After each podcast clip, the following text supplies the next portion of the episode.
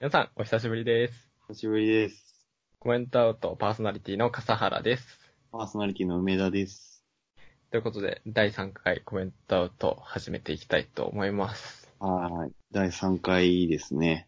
そうですね。あ、そう、前、あの、ツイッターの話を。あ、それまず最初にね。そうそう。僕たちツイッターを開設したので、そこにぜひメッセージ、TM でもリプライでもいただけたら、すごく嬉しいので、はじゃあ、い。笠原君 ID をお願いします。はい。ID は、アットマーはク、DS、アンダーバー、コメント、アンダーバー、アウトになってますね。はい。アットマーク、DS、アンダーバー、コメント、アンダーバー、アウトはい。です。ダブス感ラコメじンでコメトアンウトトで。そうですね。多分出ると思うんで。それでぜひ、まあ、その前回話したことでもいいですし、まあ、かなり前に遡った話でもいいですし、そうですね。ぜひメッセージいただけたらなって感じで、は解い。説、よろしくおよ願いし多ま分す。ろしくお願いします。更新報告も一応してるので、フォローしていただけると、まあ、いい感じに更新報告、そうですねまあ、漏れなくね、そう、も更う新ね報来告を受け取れると思います。る、来るはずなので、はい。それもよろしくお願いします。よろしくお願いします。はい。で、そうですね今回か。らリモートなんですよね。そう、だからなんかちょっと音が悪かったりして、 ちょっと、一波乱ありまして、先ほど。そうだね。はい。音が悪かったりしたらぜひ言ってもらえると、なんかまあ、そうこでうすね。改善につなげられるんでね。はい。が、できれば、こう、改善策もね、提示していただけると、すごくありがたい。。もう最高だね。最高ですね。最高。それを、はい。ぜひお願いします。ツイッターよろしくお願いいします。はい。よろしくお願いします。って感じで。はい。さあ、はい。も近況の報告とかしますかう、お互いね、今はこう、離れた場所にいるから、そうですね。あらくんは地元に帰って、そうだね。地元に帰って、僕は北海道で、僕は福岡ではい。やってるわけなんですけど、北海道はそうですねどうですか寒い。寒寒いい。まあ当たり前だけど、やっぱり寒そうい。ね。最高気温17度でしたっけ昨昨日今日はそれは相当、相当だよね。も相当、う、もう、なか朝なか、とかもう出たくないもん、家。そんな、そんなに寒い。いやマジで、マジで寒い。でも、本当寒いんだよね。もう、だってまだ9月だけど、もう半袖とかじゃね、いられない絶対よ。無理。あ、そん今日、ワイシャツで出たんですよ。普通に長袖のワイシャツああ、でああ、ああ、あ出あ。たら、寒くて、えもうえ一そ回んな、家戻って、うん上着着ましたもん。そんなに寒いんだ。もうそのレベルですよ。いやー、もう北我海道。慢できるかなっていうレベルじゃないうんんで、じゃなくて寒い。寒い、本当に。あーすごいな。北海道はもう完全にもう冬の訪れを感じる感じますね。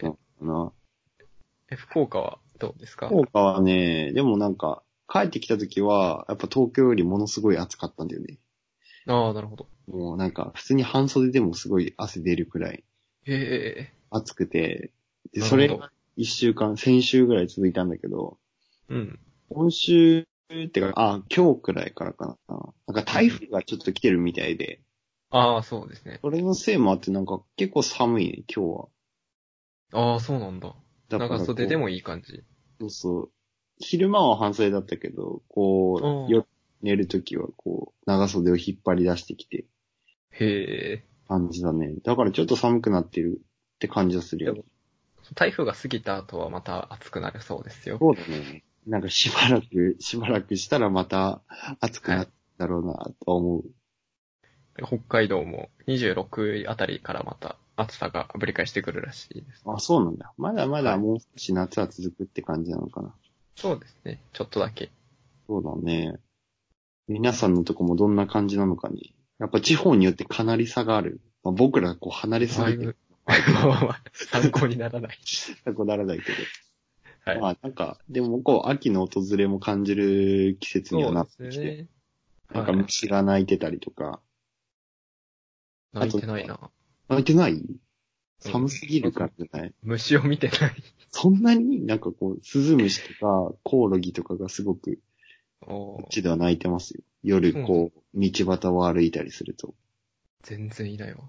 全然いないんだよ。それは悲しいな、なんか。最近見た虫はカメムシの死体かな。死体しかも死んでるやつ。そう。なんかこう、もう命を感じない感じの、その勝手に見るのを見るというか、北海道はちょっと悲しい土地なんか、悲しい相手そういうこと言う悲ね。しい、悲しい土地かもしれない。悲しい年かもしれないね。そう。ちょ生き物、いや、でも最近はさ、なんかこう、秋を感じることといえば、こう、月がさ、中秋の名月か。そう、ああ時なかった。あ、あったかもしれない。あんまり空を見てない。なんか、多分中秋の名月の時こっち、曇って、あ、違う、中秋の名月の日俺は外に出てない。あ、出てない。あれは出なてきゃ。い。すごく綺麗だったよ。なんかち、でも小さかったらしいですよね。そうそうそう、小さかったけど、あの、その1日後くらいかな。うんうん。なんかちょっと欠けたぐらいの時が一番大きくて、へえ。すごく綺麗だった。昨日、一昨日くらいかな。夜、外でバイクに行った時、バイクで外に行った時、すごく綺麗で驚いた。なんか風景的にもすごく秋を感じるよね、最近は。そうですね。僕、なんか帰り、帰り道に結構よく空を見るので、あ外あに、出ないとまずそ 空を見ない。そうだね。夜、夜帰らないと。最近ちょっと昼間に帰ってるので、ああ、健康生あ活ん、まり月が見れないんですよ。健康生活をしてる北そうで海道すね。 はい。だね。じゃあ、はい次は宿題について宿題お互いに。じゃあまず笠原くんの方から行く。はい。あ、わかりました。笠原くんはなんかハリーポッター VS スターウォーズだったそようですね。あラッカラッカっていううん。 YouTuber の、そうそう。僕を見たんだけど、はい。なんか多分一回見たことあったんだよね、あれ。あ、なんか結構まあ有名っちゃ有名ですかね。そうそうそう。なんかあの、ハリーポッターの歌、あ、違う、あれはスターウォーズの歌なのかななんかこう、結構こう、高めの高音で歌う歌ああ。そうそう、あの歌とあかー、すごい。そうそうそうそうそう。それを、なんか聞いた思い出があったの。でおーも面白いよね。ああいうのはなんていうんだろう。VFX っそうそうそうそう。ていうのかな。なんかそういうのをなんかこう面白く使ってる感じがして、そうなんですよ。すごく見てゆ愉快な感じだったな。これを見て僕も動画編集始めたんで、まあその話はおいおいね。おいおいというか、今回の趣味とか雑談の時に。なんかああいうの見ると思うよね。うん、作りたいなっていう。自分もやってみたいなっていうふうなは感い。じの感じはあるね。そうなんですよ。そうだね。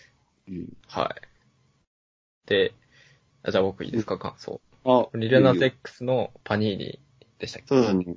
合ってます。あので、そ。れ聞いた、聞いたっていうか、まあ、ビデ、ムービーも見たんですけど、うん。なんか二つありますよね、オフィシャルのビデオが。ああ、そうそうそうそう。なんか僕が見たのは、あの、なんか、サイバーパンク的な方だったあんあ、ですけそど、うそうそう。なんかね、その話も今日したいんだけど、ささっきああいう調感べじのねた、ら、うんさっき和訳の歌詞を調べたら、なんか、うんもう一個別のムービーが、なんか、ああ、そうそなんうだ。ろう、機械っぽいやつうんうんうん。あるね。戻ってきて、ど、どっちを見ればよかったのかなと思って、僕そっちは見てないんですけど、あそうそう僕まは、あとりあえず、はいそうだよ。サイバーパンク系の方を見てほしかった。あ、よかったよかった。そうそう。だそっちは見たので。よかった。なんかあれ、まあ、単純にみ、なんか普通に何も知らないで見て聞いた感想としては、うん。この男うざいなっていう。ああ、まあ確かに。ちょっとう見ざたう人ざい。ではね、わかると思うけど、こう、永遠についてくるからね。もちょっと面白いですよね、あれ。どんなところに移動してもついてくるからね。すごい。あの、飛行機のそうそうそう。 あの翼の上に来たの、ちょっと面記白か録っの上にね、ガンって乗ってきたり。た。そしてあのし、なんか、あの、女の人がそっから飛び降りるっていうのもすごいなって思った。そう、すごいよね。でジェットパックみたいなの背負っててそう、飛んでいくみたいな感じの描写もあったりして。そうですね。で、あと歌詞も一応和訳があったのああで、それも見たんですけど、うん。なんかあれですね、パニーニっていうのは、なうんなんかアメリカのカートゥーンのキャラクター、ああ、そうそう、そうなんらだ。しそうくてらしいね。それと自分のファンをこう重ね合わせてそうそう、歌なんっか、てるらしそういいでうすね。感じの歌詞ではあったね。そうですね。なんか、自分が有名になっていって、元からいたファンが離れちゃう。うん。でどうしてなんかその気持ちはちょっとわかるなっていう。そうだね。まあ、有名になったことないんでわからないですけ どま。あ まあ、この機会にね、有名になっていくことで理ああ、解なるほど。しれなネいッ人トの覇者になる。さ、が大 きいけど。 やっぱ有名になった人ってそういうとこ感じるとこあるんじゃないのかな。ああ、思うけどね。人間だったら感じそうですよね。そうそうそう、なんかこう、まあファンに思い入れがある人、こう自分の最初の方のファンに思い入れがある人をすごいそう感じたりするのかなって感じで。そうですね。そうだね。まあ僕は今回そのパニーニ、リルナーズ X のパニーニも含めて話をしていきたいなって感じで考えてるんで、そうですね。まだ聞いてない人はぜひここで止めてね、ああ、なるほど。そう、もう一回聞いてから来た方が多分ね、すごい楽しいと思うんで。お、ハードルを上げていく。 まあそんな面白い話ができるかはわかんないけど、ぜひ、いやワンちゃん方がね、いいとは思まあそうですね。うので、はいまあ。そんな感じで、ぜひ、お互いの宿題、聞いていただけたら、まだ聞いてないって人も、まそうたで、すね。これが終わってからでもいいし、止めてからでもいいし、ぜはいひ、聞いてみてくださ楽い。しいなっていう感じですね。感じです。はい。 では、今は日いのニュースなんですけど、何かありますか、なんかあったかっていうと、まあ、めちゃめちゃ直近で言うと、あの、ラグビー始まったよね。ラグビーワールドカップ。ああ、始まった始まった。そう、でも多分、お互いにそんなにラグビーに興味がないっていう。ない。 ない、ないよね。そう、なんか札幌で、札幌でやるんですよ。そうそうラグそビうー。の試合。なんか、全国でやるんだよね、あれは。らしいですね。そうそう福岡そうでもやる。福岡でもやるよ。あ、そうなんだ。だから、かなりこう、なんか選手たちはこう、移動をどうしてるんだろうって、すごい気になるけど、大変だよね。 大変だよね。普通に、ね、北海道の次、九州ですとか言われたら、え、みたいになるよね。え、えーってなる。かなり遠いんじゃねってなるけど。 けど、まあ、な、なんか、できるんでしょうね。そうな。まあ、徐々感にじ、こう、あれじゃない、南下していくか、北上していくか、みたいな。こういう感じなのかな。さすがにいきなり北海道から福岡はないんじゃないか。いきなり釘はないか。 相当な距離の移動だもんね。なあったらかわいそうすぎるよ。かわいそうだよね。もう試合どころじゃない感じがするけど。え、ちょ、今、ラグ、ちょ、全然今関係なくて、ツイッター見てたんですけど、うん。なんかまさかの、北海道、雪降ったっていう。あ、そうそうそう。なんかそれも見た。初雪だったやばの。くねはやっぱちょっと日本じゃない感。いい。すごいな、これ。や、ほんとすごいと思う。だってこっちはさ、全然2、3日前まですごい暑かったのに、別の地方ではもう雪降ってるみたいな。 5センチ持ってるらしいですよ。普通にすごい。でもう福岡じゃ大雪だよ。そうだよね。だって見てても結構降ったな。あれ、ゆもう冬かなって感じだもん。ああ、でもやっぱなんか、す、本当それを考えるとすごいな。すごいですね。そんなこう季節、同じ季節でもかなり気温差がある中で戦うのは、こう選手、ウィーの選手の人たちはああ、確かに。大変そうだよね、体調管理とか。うんうんうん。なんかそれはすごい思うな。こうラ、ラグビー自体に、こう、知識はないけど、確かにね。 本当になんかすごいなと思う。でもラグビーの人たちはこう、体もガチガチだからね、ああ、そういうものにはこう、影響を受けないのかも。筋肉があるから寒さとかはあんまり感じなさそうではあるよね。あどうなんだろう。でもすごい大変だろうね、こんな島国まで来て。いや、そうだよね。いいするって。そう。でもそうだよ、ララグビーに対してこう、あ知識がないからそういう話しかそうですね。まあ、ゆ頑張って優勝してほしいぐらい。主張してほしい。まあ、日本はどうなのかわかんないけど、よ、弱いのかなえ、でもなん弱かい、今年はベスト8狙いだったかあ、そんな、そんな高い目標を掲げてる。な な。んか、え、でもサッカーとかでもさ、もうちょっとこうさ、謙虚いにや。、いや、そう、謙虚なさ、目標の立て方するあ、そうなんだ。サッカーだってこう、ベスト16とかでしょ、目標へーが、みたいな。え、な、ラグビー結構強気だね。なんか、だって開催国なんで、あ、それは大きいな。お、すごいね。とりあえずロシアには勝ったらしいですよ。あ、そうそうそう。30対 10? 結構、すごいね。でも何をしたら点数が入るとかもよくわかってないから。それはわかるわ。嘘。なんかこう、トトライとかでしうんうょ。んうん。そうそう、あの、ボールをこう、なんそうか、そう。なんか、線より向こう側にそう、バコッとおい首突き抜いたり、怒られるよ。 こんな。あとあれ、ペナルティーゴール。あ、そうそうそうそう。そうそうゴロー、ゴロー五郎丸得意の。いや、もっとラグビーみたいな勉強してくるべきだったわ。でも僕、あれなんですよ。アナザーストーリーズっていうあー NHK の組ね、で、ラグビーやってたんですよ。ああ、ああ、あそれでちょっと、見ました。あ。それでも、薄い、薄いけど。あ弱 いな。こラグビーれ以は上ラグビーの話題は控えておくか。このくらいにしといた方がいいわか。からりラましたグビーは。お互いの身のためおに。互 いのためにね。来週、こう、またね、ちょっと勉強そうしそて、うなんか話、をね、広げていければ。うん、いいねって感じ。はいラグビー好きな人はすごい楽しみな一週間でしょうね。一週間ってこれからしばらくは楽しみな感じでしょうね。はいあとは何があったかななんかあったかなあとはめちゃめちゃ今日直近のことで言うと、あった直近。そう iOS が13にアップデートされた。ああ、そてれいうのがだね。そうそう。僕も今日昼かな、アップデートして、使ってみたけど、なんか結構こう、UI が変わってる感じがあったね。へえ。なんか、なんかいい意味で iPhone らしくない感じがした。なるほど。なんか例えば、なんだろうな、あの、サウンドうんうん。とかをこう iPhone とか iPod とかで調整すると、あの真ん中にさ、正方形あ、なんか。のタップが出てきねて、こうサウンドって感じだったじゃん。うん。なんかあれが普通にこうサイドにしか表示されなくなって、へえ。あみたいな形で表示されるようになったとか、え、何みたいな感じなんかバー、バー。あなあ、んかバーね。って感じになったりとか、なんかちょっと変わってたね。そっかそっか。僕の iPad 君は、なぜか iOS まだ12なんだ。嘘。あれ iPad iPad にはあなんか更新されないのかなんか多分ね、自分でやんなきゃいけない感じのやつだった気がする。なあ、そっか。そちょれっとまたか後こで調べてう、放置してたら、こう夜間に勝手にアップデートされてるみたいな。そっか。じゃあ、明日になったらもしかしたら。そうそう。でも13なんかすごい、僕は好きだな。うーん。それ関係で言うと、プレステ4のコントローラーが使えるのが話題になってましたね。あ、そうなんだ。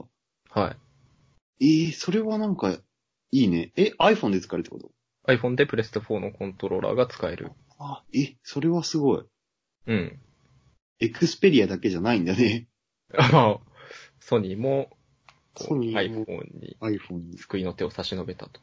ええあ、でもなんかもう、もう iPhone って感じしないよね。なんか先週も確か iPhone の話題で話したけど、ああ、そうですね。新しい iPhone の話 を。なんか iPhone はもうだいぶ社用って感じがするよね。どういうこと使ってて何言ってんだって話だけど。なんかもう、僕ももう次は Android 買っちゃうと思う。ああ、そうなんだ。多分、おそらくね。僕、ピクセルっていう、あれ、スマホおすすめですよ。Google が出してる。 Google、あ、Google Pixel でしょ。うん。なんかあれ一回触ったんだよね、こう出始めの時に。うんうん。でもなんかすごい良かった。そう、あれはすごいおすすめです、僕。そう次、多分あれに変えますね、僕は。えーいいね。こうぜピひクセルかこう、ギャラクシー化で迷ってるんだよね。ああ、ギャラクシーもいい、ギャラクシーノート結構いいそうそかなっう。ていう。ギャラクシペーンが最近よくやってるしね、う CM。んうん。あの、ケセラセラのやつ。ああ、はいはいはいはい。あれ見るのはすごい好きだわ。こう未来感があるしね。好きそう。そうそうそう、なんかすごい。なんかあの、こう、バスケットボールの選手、うんこう、AR の相手と戦うみたいな。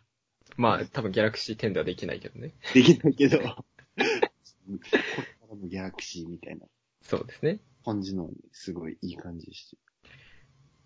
まそう。なんか話がずれたけど、ニュース。そのくらいかな今週はあ、あなとんか、僕、個人的には、あれうん VR の HTC Vive の新しいやつがい発表されて、バイブコスモスっていうのが出てて、イブコスモあスの、リリースを、の発表したんですよね。えー、かっこいいな、名前が。はい、バイブコスモスっていう。あで、今見てきた。ああ、こういうなんか、あれか、ヘッドセットみたいなやつね。そうそうそうそう、VR ヘッドセット。 VR ヘッで、ドセット。 10, 10月1日に発売。えー、これは何が違うのこれは、今まで、このう HTC んバイブで、あのうん、専用の、なんて言うんだっけ。あの、トラッキング用の、なんかこう、うん。四角いレーダーみたいなのが必要で、あそれあを。部屋の端と端に置いて、あああ、なるの、ポほジショどン。トラッキングをしてたんですけど、うん。今回は、その、ヘッドセット自体に6つカメラがついてて、あ、そうだね。今画像を見る限り、はすい。ごくたくさんカメラがついてる。そうなんですよ。で、それによって、ポジショントラッキングをセンサーなしで実現したっていうええー、すごいな。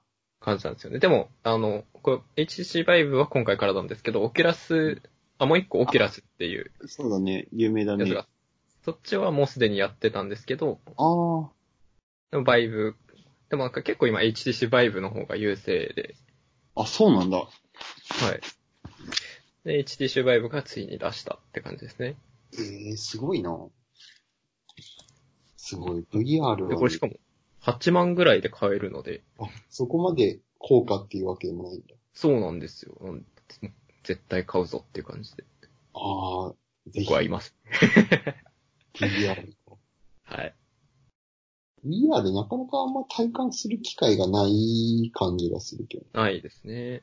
なんか、一時期こうゲーセンにあって、ね、あー、あったあったあったあった。なんか1000円くらい払ってすごい高いけど、あ、そんななんだ。なんか見、見かけたことはあったけど。そうそうなんかすごい高いんだよね。あれへえ。なんか1000円くらいは払ってこう、高層ビルの上で猫を助けるみたいな。なんかしょうしょうもない遊びをさせられる。ええ。 僕、あの、先輩が VR ゴーグル持ってて、それはめっちゃいいな。それで一回やらせてもらったんですけど、すごい、もうあれハマりますよね。 よくね、僕だから、こう、ハマる人とハマらない人が、こう、か、いそう。こう、もう二極化してそそうですね。ううん。なんか僕はどっちかというとあんまこう、ハマんない感じだったかああ、多分それはゲームが悪かったんじゃないかな。な。あれかな。僕はあの、なんか、なんだっけ。えっと、ニコニコ、ドワンゴとって、うんうんうんどっかが共同で出してる、なんか VR ライブ、なんていうんですか。VR、ば、その自分が VR のアバターになって、ああ生ああ、ああ放送をするみたいな。あ、それは楽しそあって、あなんかそれは別に配信はしてないんですけど、なんかその、うその実際、配信する前準備段階みたいなところう。ああ、なるほど。もあって、そこでいろいろ遊ばせてもらったんですけど、なんか実際にその、ペンとホワイトボードを出して、いろいろ書けたりとか、ええなんか自撮りもできたりとかして、すごい面白いです。 それは面白そうだな。はそれはいいわ。そう、それをやったら、こう、僕の VR も変わってたかもしれない。い。また、機会が、機会とか。ねええぜひ、ぜひやりたい、それは。次北海道に来る時があれば、 ぜひね。お誘いしますので。 はい。っていうぐらいじゃないでゲすーかム、ゲームといえばさ、はい。なんか、最近あの、東京ゲームショウがあって、ああ、ありましたね。僕はあの、小島秀夫監督かなあの、メタルギアソリッあーはい。ド監督の、こう、なんか新しいのが出てて、うーん。デスストランディングスっていう。デスストランディングス。そうそうそう。だから、今ね、こう、概要を説明したいんだけど、こう、謎だらけで本当に、内容が説明できないくらい、こう、謎なゲームなんだけど、へえ。なんかこう、幽霊系なんだよね。幽霊系。こう幽霊とか。ホラー。ホラー。そう、ホラー、ホラーなのかなでもなんかもう、こう、いろんな内容がごちゃ混ぜすぎて、こう、よくわかんない。今、ウィキペディアを見てます。そうそうで、しかも出てくるキャラクターも実際にいる人たちなんで、ほとんどが。へえ。俳優のあの、多分絶対見たことあると思うんだけど、はいうん。ノーマンリーダース。そう、ノーマン・リーダスとか、あへとーマッツ・ミケルセンとか、ああ、すごいマねッ。ツ・ミケルセンはこう、007を見た人ならわかると思うんだけど、見たことないわ。カジノ・ロワイヤルで出てくる敵役なんだよ。うん、確かに敵っぽい顔しそうそうして。るわ。とか、あのね、女性で言うと、あの、レア・セドゥっていう人は、うんうん。この人も007の一番新しいやつかな。ヘッダへーがえ。出てる。で、ボンドガールしてた人とかで。ああ、そうなんだ。そうそう、だから、なんかその、キャスト的にも、すごく面白い。なんかこう、3D スキャンで顔スキャンして、うんうん。で、実際演技はまあ、本人がやったり、別の人がやったりって感じらしいけど。ええ個人的にはこの日本語吹き替えが主人公津田健次郎っていうのがあ、そうそうそうそう好そうき、。好きですね。そうそう。なんか声もね、いい感じだったよ、日本語。はい。津田さん結構好きなので。なんかこういうゲームを見ると、こう、ゲームの中もさ、こう結構最近はさ、現実にいる俳優の人であったりとか、女優の人が使ってる、増えたよね。龍が如くとか。そうそうそうそう、 竜、なんか、そう、日本のゲームだったら多分竜が如くがすごい早かったのかな。そうですよね。オリビークと。北野武とかでも出ましたかそらうね。そうそうそう。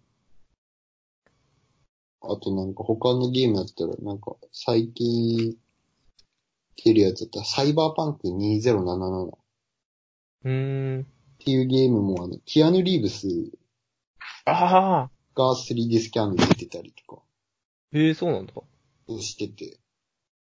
だからなんかすごいもうなんかゲームと映画がほとんど同じような世界になってきてっておー感じがした。ファンタジーって感じですね。そうだね。なんか、でもなんかすごいいい感じで。僕は好きだな。そういう風な風に、なんかこう、実際ゲームに俳優の人たちが出てきて、インタラクティブな映画って感じそうですそうね。そう。なんか、だから、すごい楽しい。ああ、確かに。だから、デスストランディングすごい楽しみなんだよね、発売が。ええいつ発売なんだろえっとね、発売はね、う。あ、えっと、11 11月8日。月8日だね。うーん。そう、それまでに、プレイステーション4を買わないと。これプレステ4しか出ない。かな、PC でも出るのか。あ、出ないわ。プレステ4しかプ書レいスてテな4い。オンリそっか。じゃあ、プレステ4買わなきゃ、ー買わなきゃね。買わなきゃいけないですね。なんか、ぜひ、こう、見てほしい。PV とか、プレイああ動ー。じゃあ、ちょっと後で見てみますね。画。なんかね、世界観がすごく面白い。うーん。でも、こう、口じゃ説明できないんだよね。すごい難しすぎて。あ、バイク、バイク出てるやん。そうそう、バイクも出てきて、車も出てくるし、うーん。で基本的にはこうオープンワールドのゲームで、なるほど、なるほど。で、舞台がアメリカなんで、そのアメリカの中を移動して、みたいな話。なんか、未来を運ぶって書いてあります。おーそうなそうんか赤ちゃんそうそう、なんかね、その赤ちゃんも BB って言うんだけど、うん。なんかね、こう若干だけ説明すると、うん。こうなんか、こうボイドアウトっていう、はい。現実の世界が死者の世界と繋がっちゃって、みたいなのが起こるんだよね。うんうん。そのことによってこう、世界中、ボイドアウトが起こっちゃうと、街丸ごと消えちゃうんだよね。ええクレーターみたいな感じになって。はい。で、そういうのがあって、こう、アメリカで、こう、みんなが離れ離れになっちゃう、それぞれの街が。うんうん。で、それに加えて、あの、時雨っていう雨が降るんだよね。うんうん。時雨って雨に当たっちゃうと、こう、それに当たると、こう、時間、その当たったものの時間の経過が早くなる。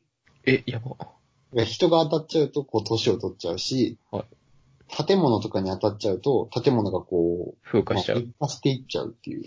えー、だから、こう、みんなあんまりこう、外に出たりもできない。そうだね。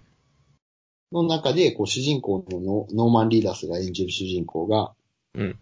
こう、それぞれこう分断された人たちをつなげるための役割を果たす、へえ、こう、アメリカ全土を巡るみたいな話。なるほどね。で、まあ、その、まあ、その死者がいるわけなんで、いろんなところに。うんうん。でその人たちに捕まっちゃうと、その死者の世界に連れて行かれちゃうみたいへえ、な。で、どこにいるかっていうのは普通の人間には見えないから、うん。そのさっきの赤ちゃん、BB って言うんだけど、うん。 BB はこう、あの、脳死したお母さんから生まれてきた赤ちゃんなんだよ。うんうん。だからこう死の世界と繋がってるんだって。ええそうなんだ。で、BB と感覚を共有することで、その幽霊的なのが見えるよ。はあ、なるほどね。それに捕まらないようにそうそう。やる。でも、これでも、こう、多分こう、ゲームの内容を全然説明できてないくらいだそかっら、か。なんか相当こう、深いゲームなんだと思う。へえ。難しそう。そう。だからぜひ見ていただけ たらいいな。全然関係ない話になっちゃったけど、ニュースではないニュース、まあでも最近のね、動向として。最近動向の話。じゃあそんな感じで。次に行きますか。次、はい。あー、はい。じゃあ、続いて、今回も趣味の話をお互いしていけたらなと。なんか僕は結構先しちゃった感があるから。 笠原くんから。じゃあ僕からちょっと、うん。えーっと、じゃあ今回は動画編集について、動画編集。はい。もう、まあ、VFX っていうんですかね。ああ、ちさょっとっきのね。話していけたらって思うんですけど、はまあ僕もともとい。うん。パソコンが好きっていう話は第1回にしたんですけど、そうだね。高校に入ってパソコン部っていう部活動に入りまして、で、そこで、なんか普通パソコン部って聞くと、なんか、わけのわかんないシューティング、なんかこう、横スクのシューティングゲームとか、 ああ、 RPG とか作ってるイメージあると思うんですけど、うん。なんかうちのパソコン部は結構いろんなことやってて、それこそパソコンを使ったことなら何でも大体やってるんですよえね。ー、すごいな。なんか音楽、DTM で音楽作ったりとかあ、あ、うん。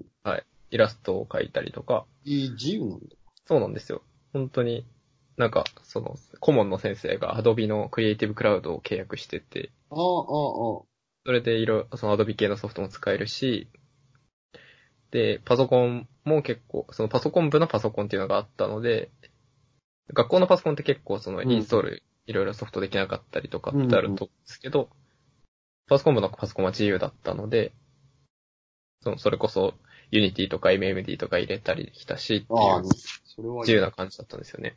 うんで、僕、あの、1年生の頃は MMD をやってたんですけど、2年生になって、うん。 2年生になるちょっと前かな。なんあかちょっと MMD 飽きてきたなぐらいの時に、先生がこの、ラッカラッカの、ハリー・ポッターあ VS スター・ウォーズを、ちょこれ見てみろ、みたいなことこ言っての前の、宿題のやつね。そうなんですよ。見せてきたんですよね。うでん、こう高校生にうん、教師がこれを見せるって、まあ、意外に向かって思う人もいるかもしれないですけど、環境で。結構、自由なね、韓国学園とか進めてくる先生だったんで、そんなにはい。で、えっ結と構、シビアな、結構シビアなところね、ね、イライラする感じがする。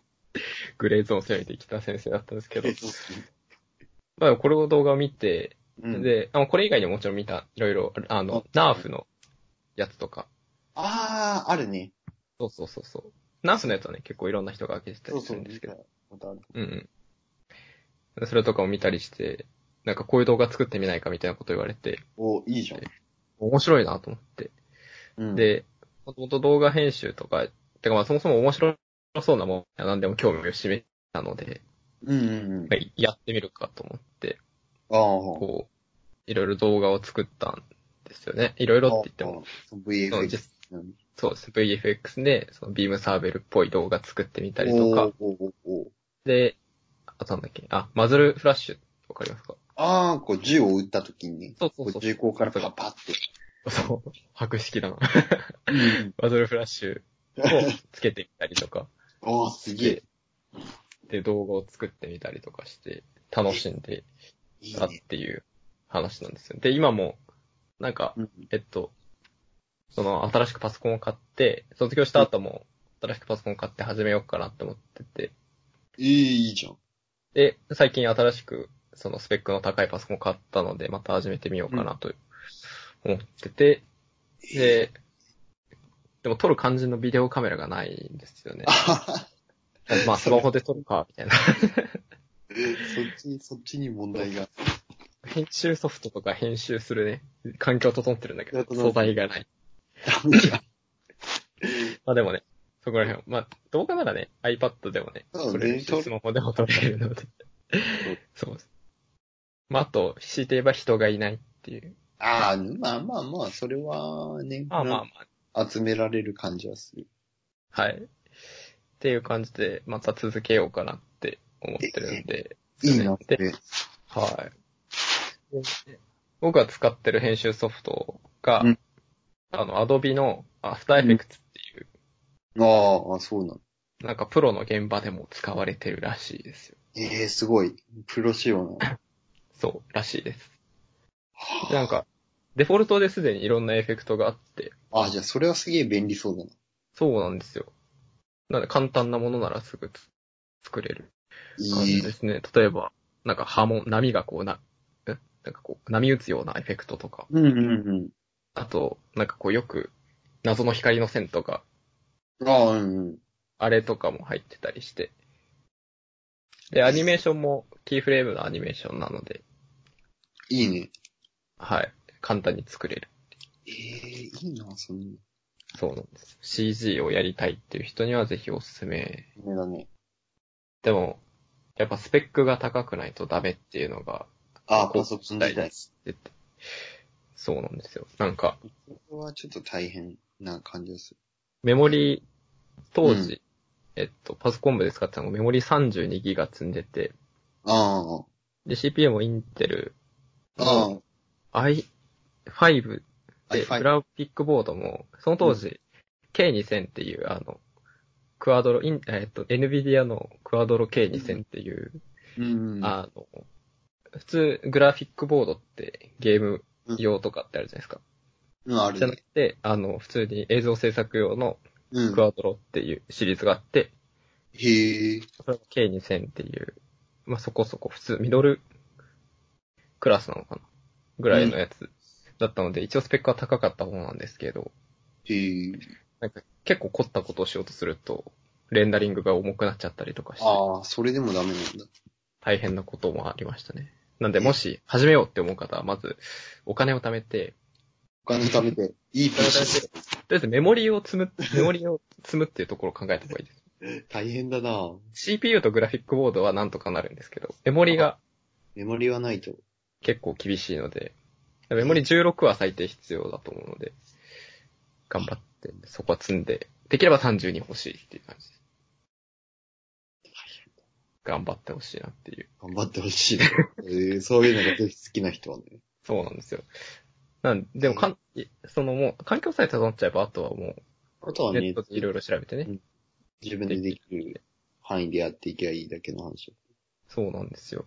なんで、すぐ簡単に始められるので、結構、えーいい趣味かなっていう。いいね、VFX。そうですね。で、あと、動画編集、アフターエフェクツって動画編集だけじゃなくて、うん。プロジェクションマッピングってわかりますかああ、わかるよ。壁とかにこう投影したりしてね。そうです。なんか壁のこう造形とかも活かしつつ、はい。面白いなんか映像とかを投影したりする感じで。それもできるソフトなのでえ、、すごいな、それは。はい。それも、僕、あの、高校時代に、それはもう、なんか、やりたいなって思ってたら、やりたいなって思って、本を買ったんですよね。プロジェクションマッうピンんグ、、うん、入門みたいな。うん。なんか、そしたら、そのアフターエフェクツっていうのが出てきて、えー、でああるやんと思って、おー、渡りに船。そうなんですよ。やって、で、なんか全然作品は作れなかったんですけど、ああ、まあでも、すぐはね。時間がね、結構あるので、今は。ああ、じゃあ作、っていいいきたな感っじのて。できるかも。そうなんですよ。作えっていきたいいいね、それは。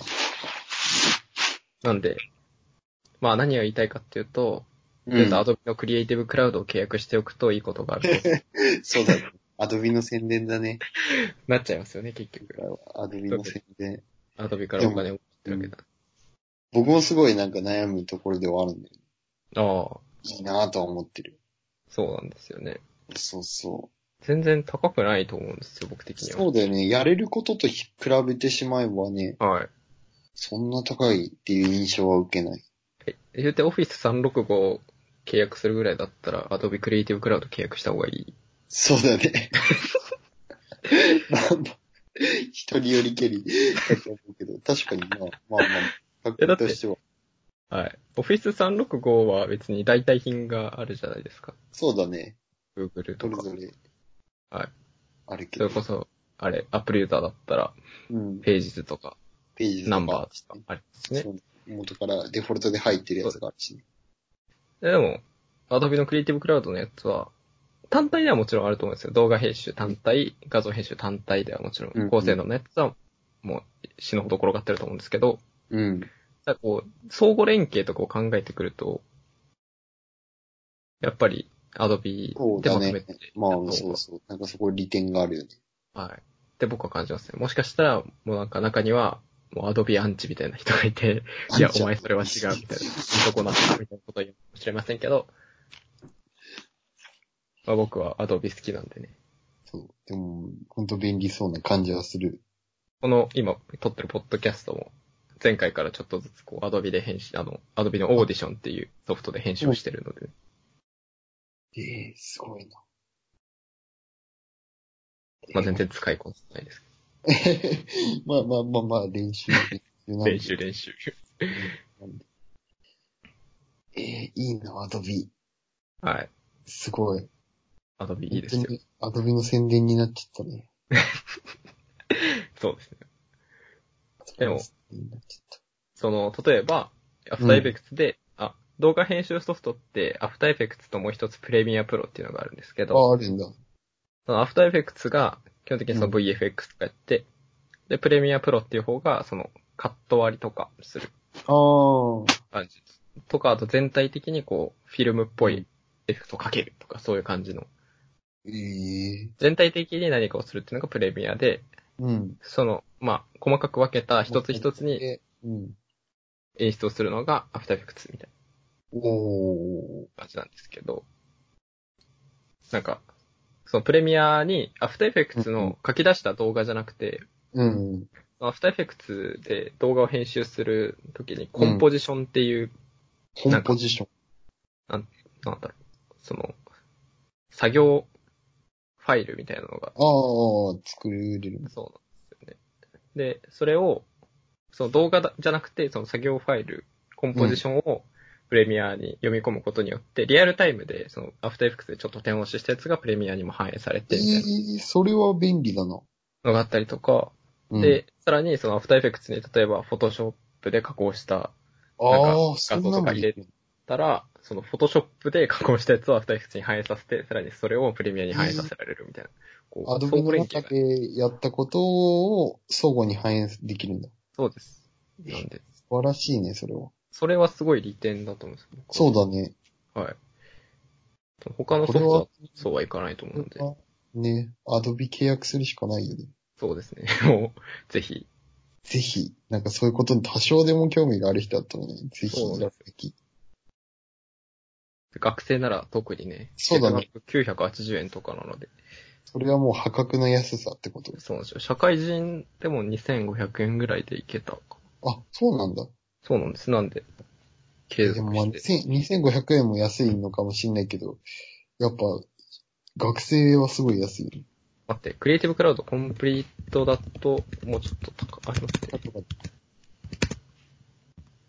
いしょ。ちょっと待ってで。うんでも、すごい、すごいな。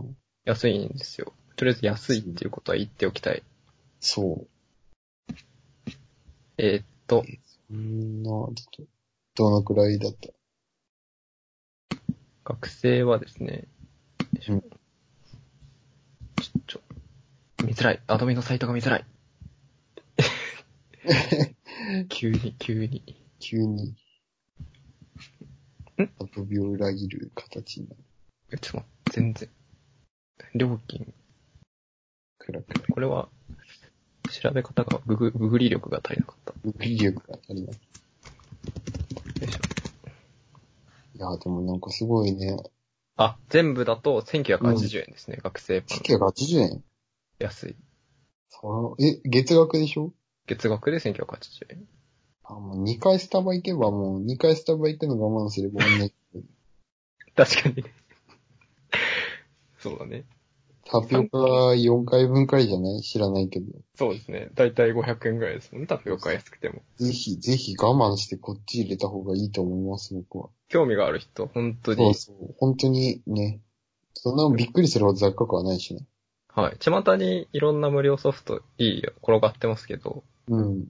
やっぱり、その、アドビってかこういう、ちゃんとした製品を買う、買ってやるのとはまた違う。もちろんなんかその、操作の難しさっていう点では、ありますけど、こう、ちょっと、その無料ソフトの方が、もちろん、簡単に操作もできるし、みたいなとうん。ころありますけど、でも、操作が複雑な分ね、いろんなことができるので。そうそう。やっぱお金を払う分っていうのは、その分の価値があるはずだから。そうです、本当に。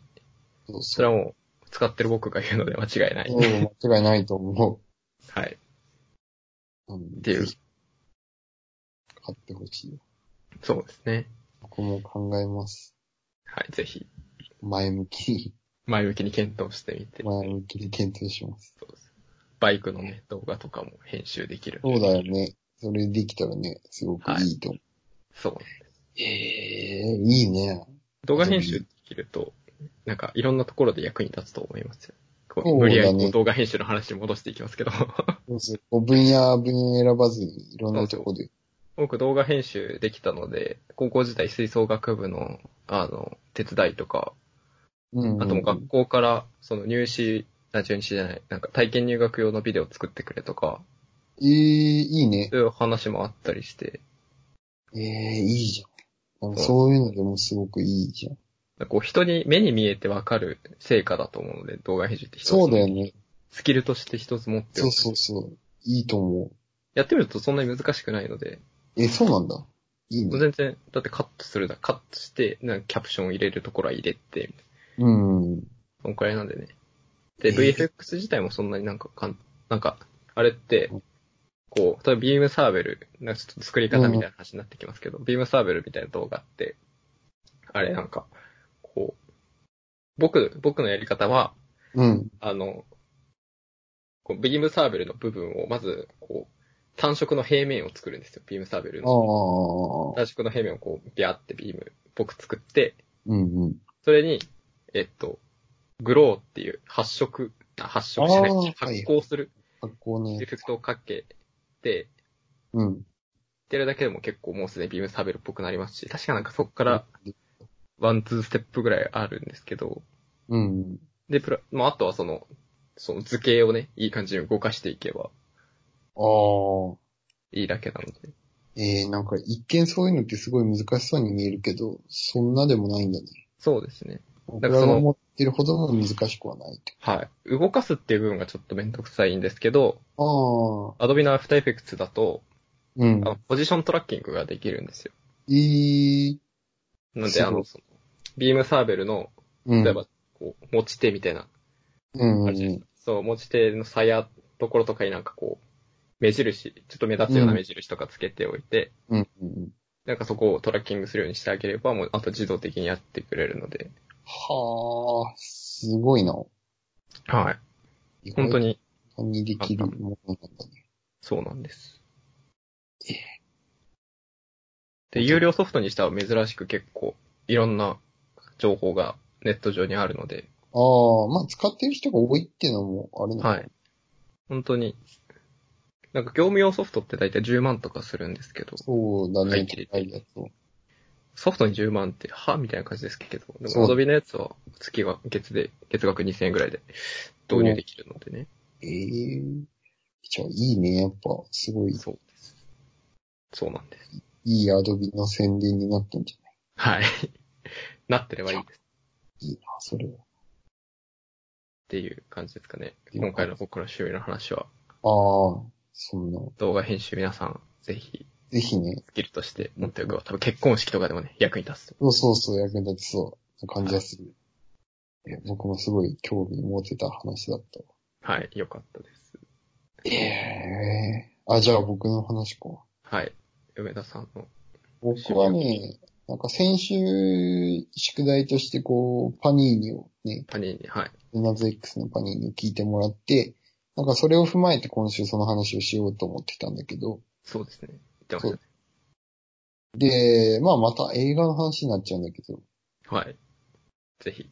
あのね、僕、まあ、この、に、2個前かな ?1 個前かなはい。ファイトクラブの話あ、を。 2個前ですね。二個前二はスニーカーなので。 あ、そう、そうか、スニーカーの話そうか。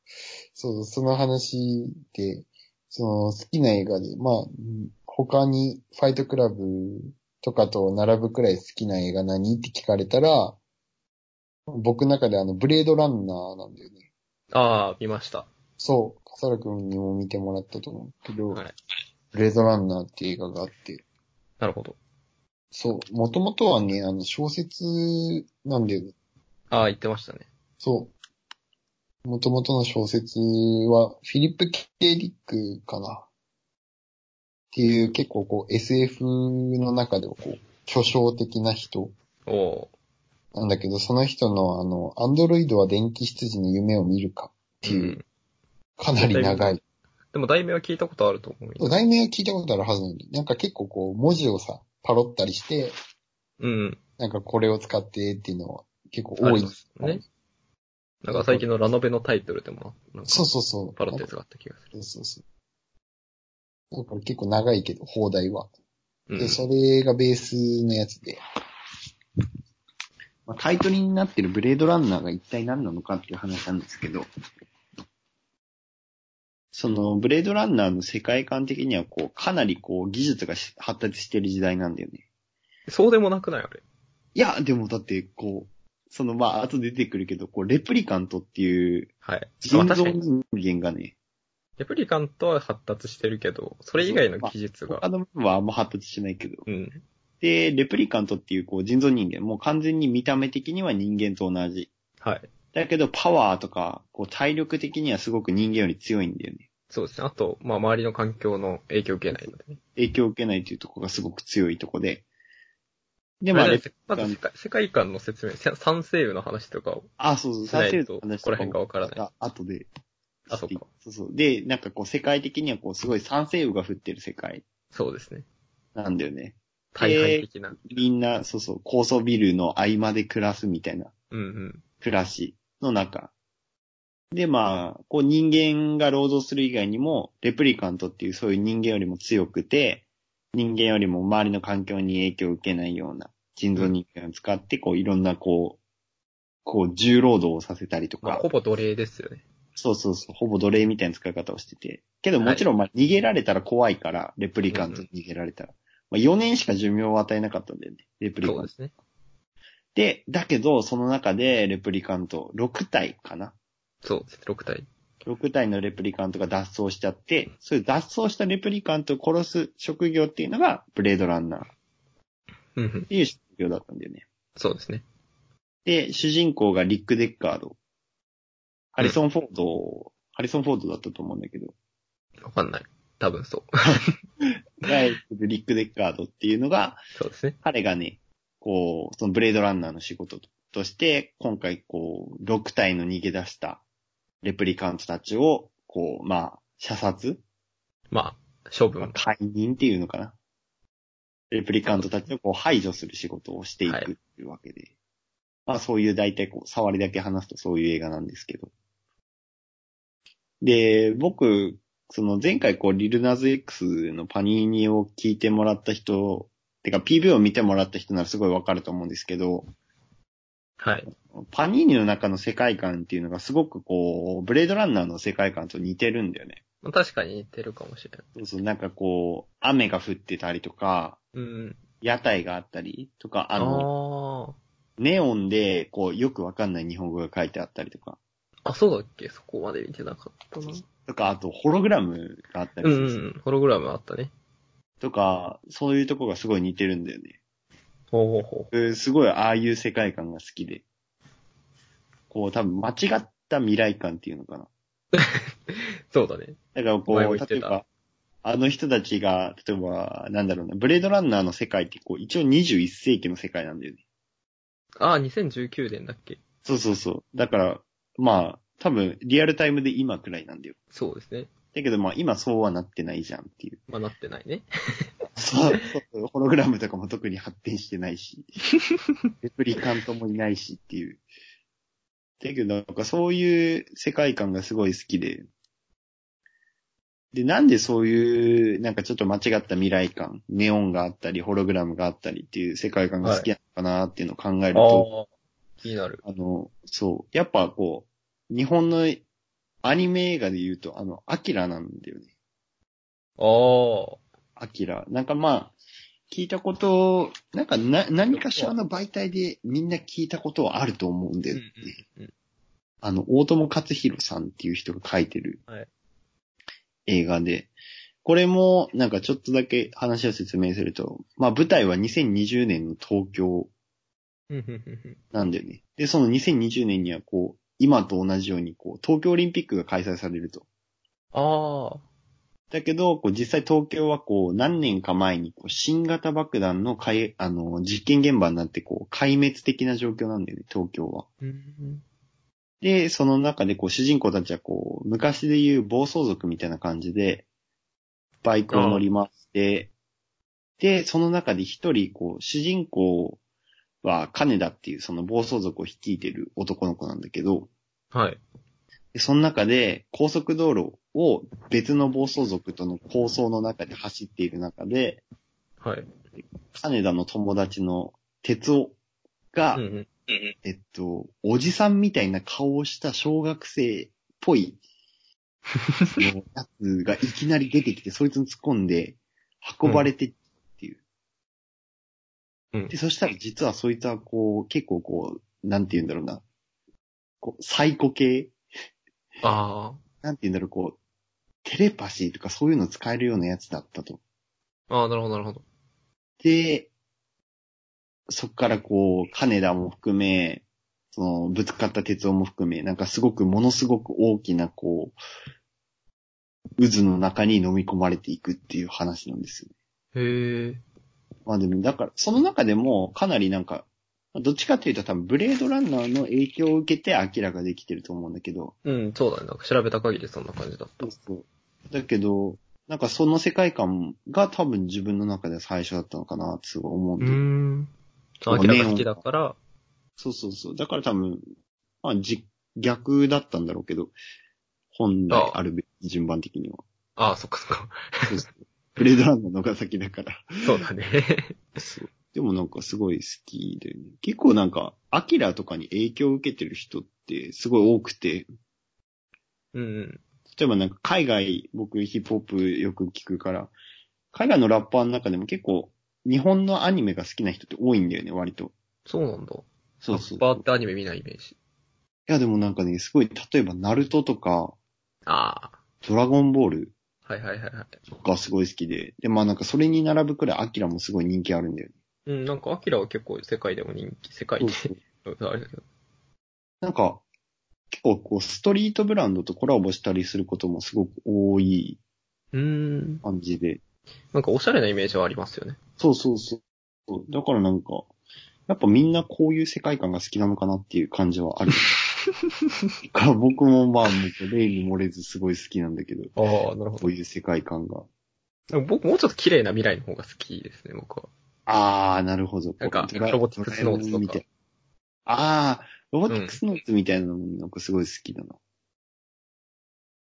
なんかああいうなんか、純粋な未来感あー、かな。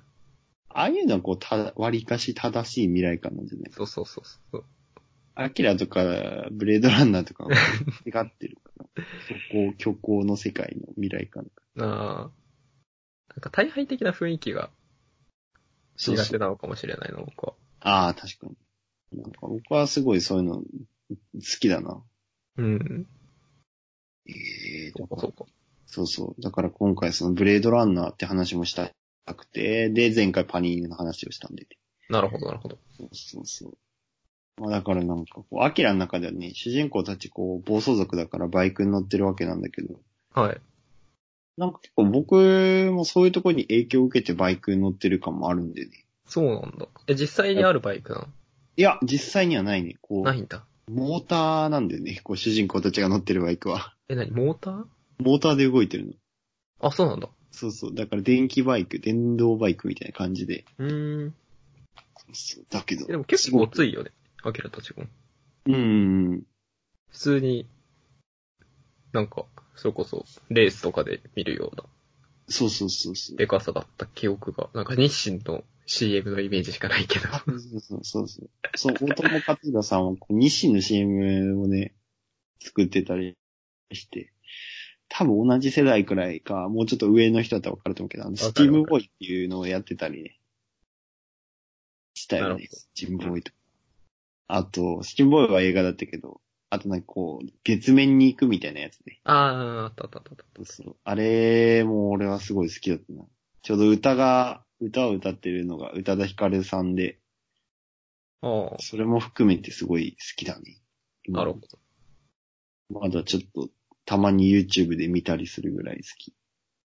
うーん。なかなか。あれ全然関係ないけど、CM で言うと僕はあの、あれ出てこない。あ、ハングリーデイズ。また日清ですけど。あー、なんかこう戦国時代的な感じのやつ。いや、違う、違う、違う、まあ違う、違う。え、なんかこうサラリーマンが、みたいな。ハングリーデイズ。ちょっと待って、あの、あれ。ワンピースのやつか。今やってる、そうだね。今はワンピースのやつだけど、あ僕あの、魔女宅のやつが僕一番好きでしたね。えー、そんなんもあるのはい。魔女宅のハングリーデイズのやつが。なんか結構批判されてたんですけど、あ、そう僕はなめっんだ。ちゃ好きだった。なんか、いや、これはちゃうやろ、みたいな。えー、やっぱこう好きな人の中ではそういうのもあるのか。えー、すげえな。はい、まあ、いや、そうです。そう。でもでなんか、CM とか、なんかすごい心に残る CM ってたくさんあるよね。ありますよね。そうですね。だから、ぜひ皆さんもそういうのがあればね、教えてもらいたい。なるほど、なるほど。そうそう。なんかそういう、なんか CM って CM にしかない良さってあるよね。ありますね。あの、30秒に込められた。しかもなんかさ、一回見た CM って、ぜ一回見た CM の続きが見たくてさ、こうなんかシリーズ的なものだったとしたら、ああ、わかるわかるわかでる。も絶対見れるとは限んないじゃん。うんうん。で実際に見れた時の喜びってこう、すごいあるよね。あるある。だからなんか CM の特別さってそういうとこなのかなって思っうんたうんりうん。するけど。わかります、それ。そうそう。だから CM ね、なんか皆さん好きな CM、なんかこれだっていう CM とか、なんかこの CM のこういう音楽が好きとか、ああ、絵を描いてる人がこう、好き、自分が好きな人だから好きとか、そういうのあったりしたらすごい面白いので教えていただけたらなって感じですね。ホンダの、ホンダの CM で、うん。ちょっとよく思い出せないですが、交通整理員みたいな人がいて、あー、Go バンテージポイントのやつ。ああ、そうだそうだそうあだ。の、ホンダジェットの CM でしょ。そうそうそうそうそうそう。あれすごい好き、僕。あれすごいかっこいいよね。かっこいい。確か歌うもワンオクロックかなバンポブチキンかかなな。どっちかだよね。 あれは、ワンオクじゃないかな。ワンオクかな うん、ワンオクだわ。なんかすごいあれはおしゃれな感じ。あれすごい僕好きなんですよ。でもあれ、さ、あれこう車がさ、映ってるほん車が全部ホンダ車じゃないじゃん。 それ、それっていいのってめっちゃいつも思うんで。ホンダ車じゃなくなんか普通にフォードとかさ、まあまあまあまあ、確かにホンダ車ではないなって。そうそう、だから、それいつも思って たわ。まあまあ飛行機だから関係ないのかな。え、でも結構前の方にいるのはホンダ車じゃないそう前の方にいるのはホンダ車なんだけど、後ろの方とか見ると、こう、フォードなん、フォードだったりするまあんだまあよまあまあ。そうだね。なんなんでなんだろうと思って。それすげえ気になってた。でも、ホンダの CM すごいおしゃれだよね。おしゃれですね。車まあ、のよ CM がか。警備員のチャラさがいい。ああ、確かになんかこう、ノリノリな感じでやってる感じがいいよ。ああいうの好きです。いいわ。CM はやっぱすごくいいものがあるね。あと清水建設とかの、あのなんか、建設会社系の CM? ああごめんなさい。みたいなやつか。え、それじゃなくて、わかんないわかんないわかんないわかんない。ごめんなさい、同窓会には行けません、みたいあ、なんかそういうやつ、そういうやつ。な。あの、地図を作る仕事。そうそうそうそうそうそうそう。ああいう系好き。あ、あれ好き好き。なんか、こう、建設会社系のあの、なんか、感動する感が好き。そうそうそう、なんか、あ、大成建設だわ、僕が言ってたの。ああ、なるほど。あの、新海誠うんうん、そうだね。が作ってたやつ。地あれ図すごをい作感る動でしするね。ょあれ、これ感動だよね。うん。同窓会には行けませんっていうやつ。あったもそうそうそう。ああ、ういやいや。女性、主人公女性だよね。そうそうそうそう。そのシンガポール編かな。シンガポール編に来るのは確か女性だね。いや、すごい。すおごい父さんの背中を見て育ちまあ、したそう。そうそう。なんかそんなんもあるね。そう。あれも好きですね。やっぱ CM っていいもんですね。でもいいですよね。やっぱテレビ見てたら絶対見ちゃうしね。なんか面白い。ちゃう。面白いなってなんかこう、やっぱ覚えてるもんだね。覚えてるよね。なんか今も、あれだけど。いやー、CM CM の BGM とかも僕結構好き。あ、そうだよね。結構こう耳に残るやつが多いよね。なんか CM から入るアーティストとかもたまにいます。あ、あるある。全然ある。ミセスとかは僕そうですね。ミセスああ、そうなんだで。すけど、なんか昔なんかの CM で聞いて、このアーティストなんだろうと思ったらミセスグリーンアップルで、あーあ。そこから聞いたりとあるよね。か。はい。 CM、CM にしかない良さは。絶対ある。逆に自分の好きなバンドとかが CM の曲歌ってたりすると、絶対見ちゃう。 そうだよね。で、そのメーカー自体とかに興味を持ったりとかもね。バンプ好きなので、ああ、そうなんだ。それもあってあの、ハングリーデイズ好きっていうのもあるし。ああ、なるほどね。あと、あれ CM じゃないんですけど、CM じゃないんですけど、ごめん、すごい話脱線しちゃうんですけど、ああ、いや全然いいよ。あの、ロッテの、うん。ベイビー I love you だぜ、ああ、わかる。やつ、YouTube のやつがあって、うん。あれすごい好き。やっぱ好きなものあるよね。うん。そうですね。いいな。CM の話、すごい、あれだけど、盛り上がっちゃった。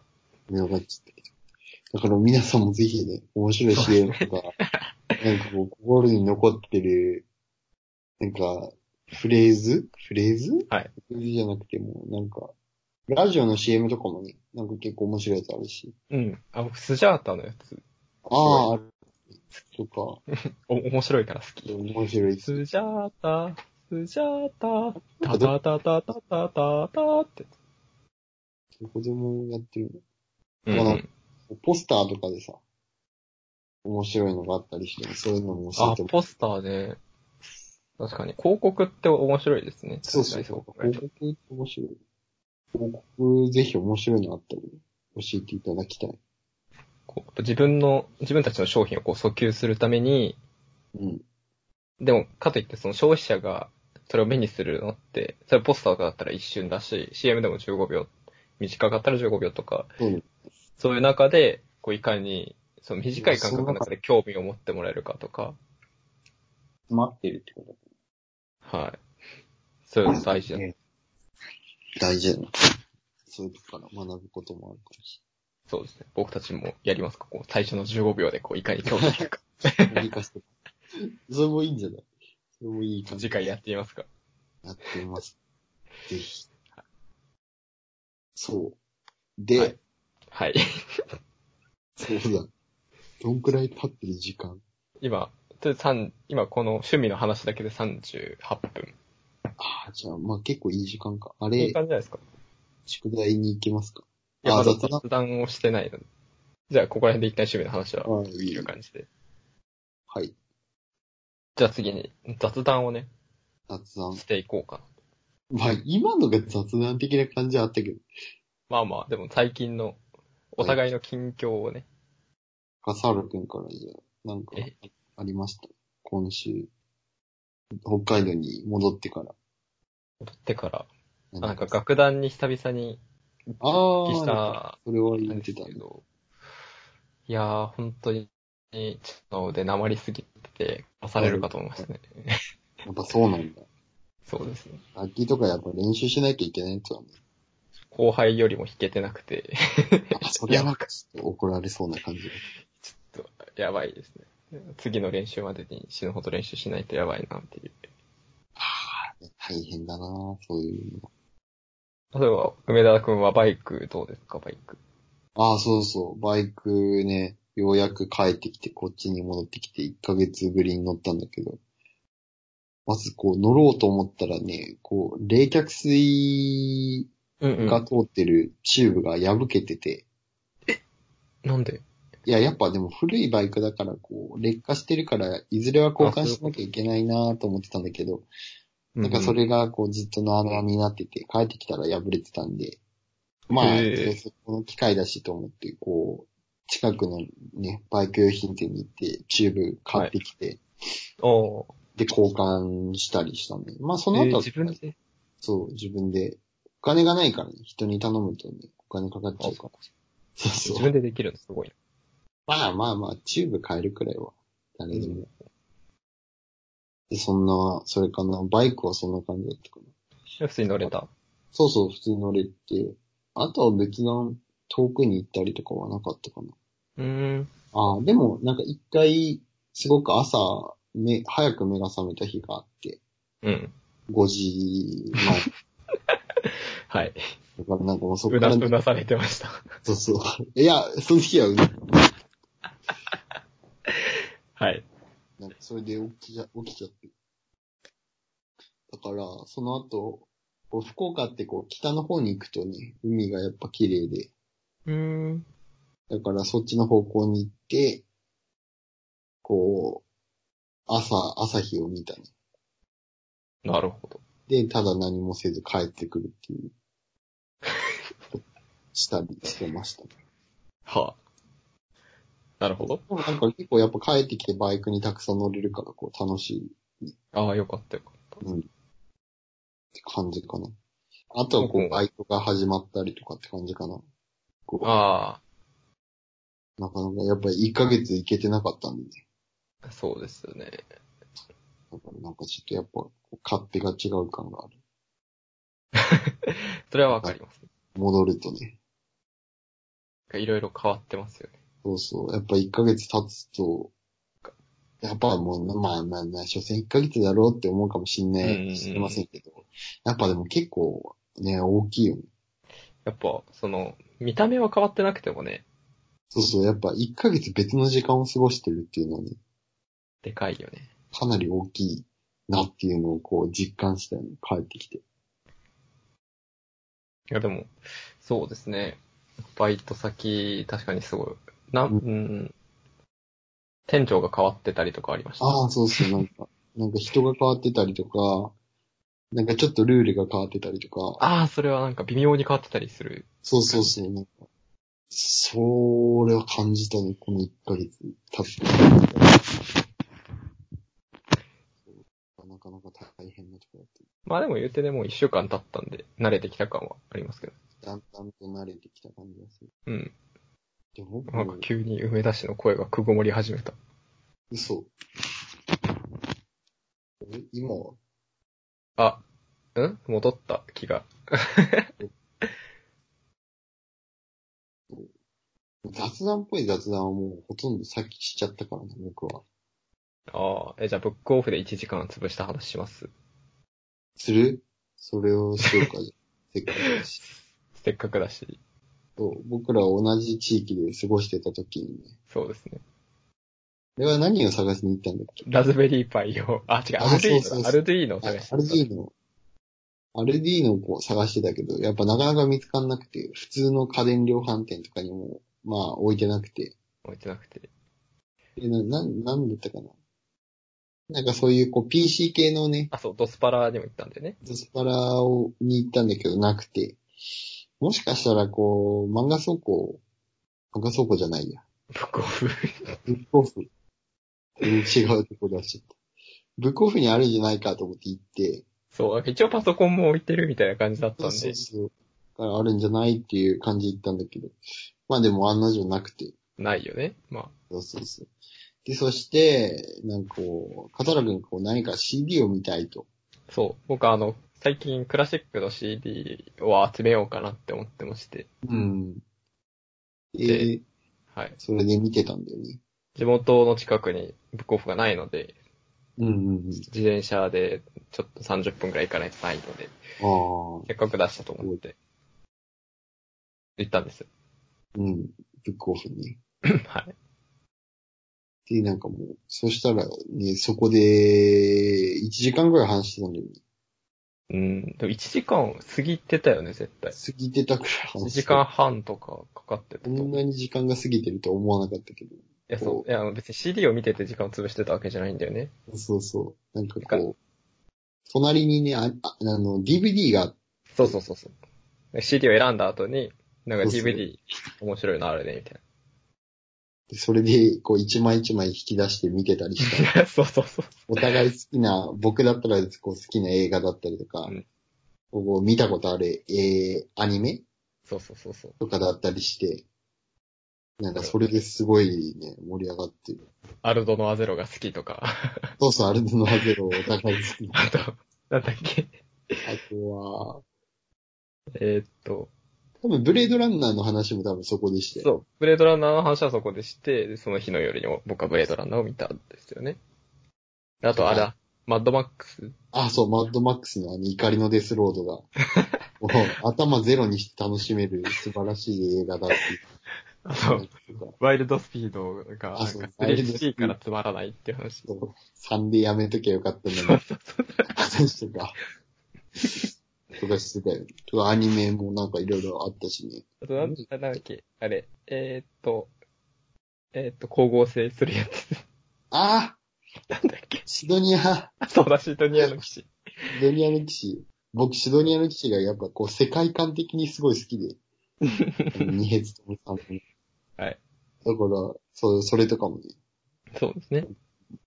とか、あと、なんかあったかな。シュタインズゲートとか、あ確か見て。シュタインズゲート多分結構こう、僕らくらいの年とか、僕らよりもっと上の年で理系の人ならほとんど見てんじゃねって思うくらい。あ、確かに。思うけどね、多分理系の人はほとんど見てんじゃないのかな。見てるんだろうね。そう。文系でも見てると思文系でもね、やっぱ面白いのは面白いし。う。あれは見てたと思うそうあれは面白いね。あれは見るべきだと思う。よ。シュタインズゲート本当にいいいよね。い、いい。僕はあの、ゲームも、あの、新しい方もやったもん。あ、ゼロ。ゼロ。あ、ひよく連理は いや、記憶倫理はやってないんだよ。やってないんだ。記憶倫理はね。なんでかな確か PSP だったでしょあ、そうかも。そうそう。で、なんかちょうど PSP 持ってる時期はあんまり、シュタインズゲート自体に興味を持ってなかったから、あ、そっかそっか。中学生くらいだったこともあってなのかな。ずっとモンハンやってた。ずっとひたすらモンハンサードやって たね。寝ても覚めても、モンハンサードやってたから、しょうがない夢な中。夢中だったね。ひよく連理はできないわ。とかね、まあ、下に、記憶遠慮で、なかなか、そういう、そういうゲームの楽しさが分かってなかったから。とか、あと、な、な、何を見たかなでもかなりその1時間話してるはずだから、そ2、30作品くらいはその話してるはずなんだう。よ。そう、なんかもう、あの、 ね、あの、こう、奥からあいうえおだったんで、ば、そう和そうそう行あたりからずっとこう、いや、これは面白い。遡っていくね。これは見た方がいい。そうそう。ね意外とアニメの趣味も合うっていう、謎のね。そうそう。あ、あとコ、コードギアスとか、あ、そうだ、コードギアスの話をしたわ。そう、コードギアスをね、お互い、しっかり見てる見てたね。 方だったんだよね。 はい。そう、コードギアス。ちコーょドうギアどス最初、あ最初あったのが、僕らが多分小学生ぐらいの頃で、その後もね、なんかいろんな作品出たりしてね、そうですね。楽しかったよね。最近コードギアス映画もやって、そうそうそう。僕もそれ、一個は見に行って、サンダゴ僕はあの、2、2と3見てないんですよね。あ、そうなのいはい。あのや、、でもなんかすごい面白いよ。ぜいひやあれ見た、はい見る、見るべきだよ。ルートがね、違うらしいので。そうそうそなんか1の時点でも結構、あ、違うなっていうところがあったんで、う。うん。 2、3とどうなっていくのかね。そうそう。なんか僕も途中までしかまだ見てないから、あんま分かってもないけど。いや、でもなんかそうあ僕としては、あの、王女が、あの、うん。イレブンを殺すシーンあるじゃないですか、あの、ギアスあ殺す、ああれね、うん。あそこすごい悲しい。そう、なんか悲しいよね。一番悲しい。僕も多分小6くらいの頃昼間に見て て、すごい悲しい気持ちになったのを覚えてるわ。いやー、あそこね、ルルーシュが構成を仕掛けたのに、そうそうそう。最悪のタイミングでギアス覚醒するっていなんかあった、あったわ。う。ね。悲しいわ。そうですね。いや、でもやっぱね、そういうのも含めて、コードギアス、すごい楽しい。そうだね。あそこで終わってたらね、あもう、そうそうそいうや、ダサくでしょっていうダサくだけど、のがあるから。こう、どんどんどんどん進んでいくからね。そうそう、もう深みにね戻れないところまで行っちゃうっていう。そうそう。コードギアス見てない人は、ぜひ見るべきだと思う。こう、なんか、絵柄的に苦手みたいな人もね、あー、いるかもね。確かにいるアニメだと思うけど、けど、それでも見た方がいいよね、あれは本。当に。こう一回止めて、ここでコードギアスを見てほしいね。 そうそう、そう、もう、そのくらい ある。コードギアスを見てコほーしドい。ギアス見てない人は、ぜひ見て。ここで止めて。本当に、そのレベルですね。なんかネットフリックスでも、確か、そうそう、見れる見し、れたし、UNEXT は確実に見れる。僕 UNEXT で一気にしたんで。アマプラはダメかな、多分。アマプラはないんじゃ、アマプラアニメあんまりないよね。いや、でもなんかね、微妙なやつはね、あったりするんだよ。ドラえもん、ドラえもんとか見れた。ドラえ、 ドラえもんは見れる。えー、アマゾンプライムは見れるのか。これで見れた。あ、映画は見映れ画、たワのン、ツー、スリー見れる。え、すごい。あ、じゃあ、えこれ映画ワン、ツー、スリー見れるんだったら別に本編見なくても、まあ話はわかるよね。だってもう話はわかるよね。え、これは何よ。え、見よう。後で見るわ。後で見 るわ。え、すごいな。アマゾンプライツーとスリー見れてないんでね。絶対見る。ム。ちょっね、アマゾンプライムぜひ皆さん、とぜひね、もう。学生6 Amazon ヶ月間見るよ。そうそう、アマゾンプライムはマジで申し込まなきゃダメだと思う。そう。てか逆に、本当になぜ申し込まないのかっていう感じ。そう。なんか定期的にバイトとかで収入があるんだったら、マジで Adobe のクリエイティブクラウドコンプリートプランと Amazon プライムは、アマゾンプライムは絶対に入入らなきゃいけない。別に3000円ぐらい、それ2つ入っても3000円ぐらいだからね。そう。アマプラも死ぬほど、だってまずその、アマゾン早く届くよっていう、それに加えてこう、映画見放、まあ、やまあ登録されてるやつはね、見れる。北海道2日かかるけど。北 海道。そうだけど。こう、そう、北倉海庫道作ってほしい。北海道とかこう、離島じゃない限りはね、1日まあ2ね日くらい届くんで。そうそうそう。あ、でも時間指定はできるからね。それはすごいそ便う利。そうそう。それは便利だと思う。だから、アマプラは入るべきだろう、絶対。ね。なんか、ね、Kindle もあるそうし、一応。プライムリーディング。 Kindle 入ってるしね。あ、Kindle Unlimited ですか。 Kindle Unlimited 入ってるし。ああ、でもあれ別料金だよね、確か。あれは別料金。別料金だけど、あれも月額980円くらいだから、ああ。あの、自分が買ってる雑誌があって、毎月買ってる雑誌があって、それうがん Kindle Unlimited に入ってて、なおかつ本も多少読む人なら、絶対入った方がいい。なるほど。けど雑誌の種類がそこまで多くないから、そうだね。ポファパッイション、とか、うん。ブルータス、男性誌だったら、とか、ゴーアウトとか、なんか、ファッション誌はあるイメージです、ね。そうそうそう。ファッション誌をこう月1で買うかなっていう人は、ぜひ入った方がいいと思う。そういう人も入ってそそう。意識高そう。でもたまにこう外れるからね。アンリミテッドの対象から。あ、そうなんだ。その時、おいなんだよって思うけど、まあ、しばらく待てばまた復帰するから、入なるるべほき。どね。その本、雑誌読む、雑誌読む、かつ本読む人だったら絶対それで元取れるから。もう結構本は読みたいなって思ってる方なんですけど。そう。でもなんかあんまね、こう、読む本は数的にはない感じがすそうだね。プライムビデオほどはないしね。る。なんか雑誌読む人なのかな。あとなんかあれです。漫画の一巻とか。あ、そうそうそう。そのなんあかる漫画を読んで、読みたいみたいな人も、それでもいいと思そうう。そうでもまあ、どうせその後また2、3回買っちゃうんだろうけど。まあまあ、そういうものだからね。こうアンリミテッドで一巻だけ、なんかこう見て、二三巻をね。あれすごいいい。ななんでこの話なんだろうさあ、そう、プライムか。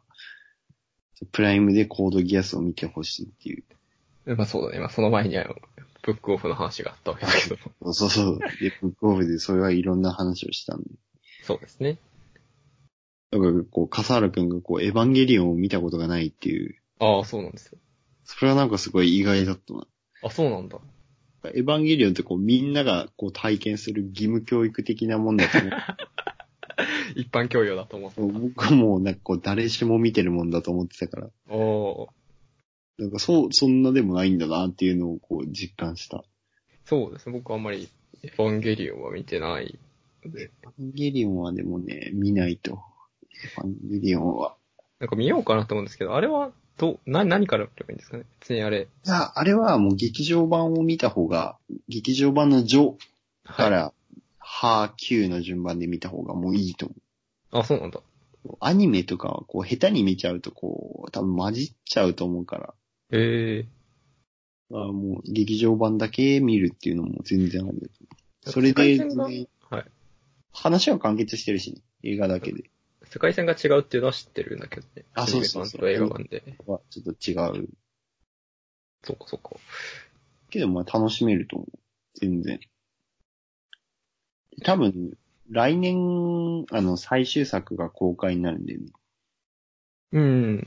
だから多分その前になれば多分、金曜ロードショーで何週連続とかで全部やると思うし、そっか。それはいいですね。そういうのの機会でもね、あんま見て、見てない人の方が少ないんじゃないの、エヴァンゲリオンは。意外なんかと。結構、上波級とか公開された時はみんなエヴァンゲリオンの話してましたね。そうそう。だから、かなり教養として。 教、教養じゃない、あれは。教養としてちょっと、じゃあ、教養としてぜひ見てほしいわ。そうなんか今、エヴァンゲリオンでプライム調べたら、日暮らしの泣く頃にが出てきたの面白い。そう僕も今調べたら出てきた。なんでなんだろう。わかんないプライムなんかたまに謎のものをおすすめしてくるよね。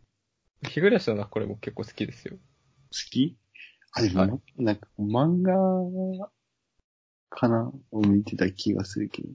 なんかあれは救いがあるので好きです。日暮らし。そうだ。ね。 こうなんかん絶望、100%の絶望じゃない もん。そうそう。なんか最初の頃は、うわーってなるけど、なんかこう、うん耐えた人に 喜びを与えてくれるので。そう、そうだな。確か に。なんか、ある、ある。こう、なんか100%絶望はあんまこう、心地よくないから。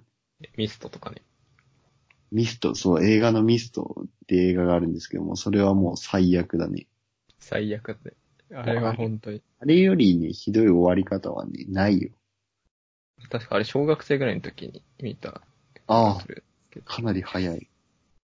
あれは、なんか、お兄が、前も言ったんですけど、お兄ちゃんが映画好きなので、それなんか、なぜかその映画を持ってきて、見たんです。家族で。いや、あれはね、やばい。そうだろ。そう、ぜひミストも見てほしい、皆さん に。あでもそう。たくさん最近ちょっと幸せだなっていう、幸せだなっていう人は、一回見てもいい一かな回。見た方がいいね。一回絶望を味わえると思うんで。一回こう、正気に戻れるという、そうですね。いい感じにバランスが取れて。そうですね。 最近絶望まみれって人あれ見ると多分死んじゃうので、多分死んじゃうよね。 ちょっとね、気狂うわ。気狂いそうな感じ。いや、なんかこう、見てほしいものがやっぱたくさんあるな。映画で言うと、幸せの教室ああ、そうそうそう、それもぜひ、うん暇ができた時ぜひ見てください。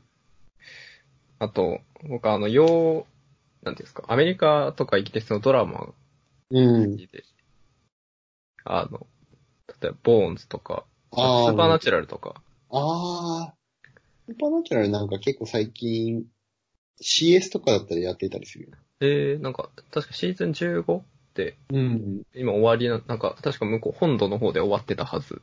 あ、そうなんだ。そうなんですよ。ついに完結なんですよ。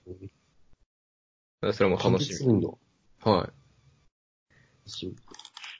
お互いやっぱみんなに見てほしいもの多いよ。い。いや、あるある、ある。ぜひ布教そしうていいうきたのいも。と、こう、リスト化できたらああ、いいね。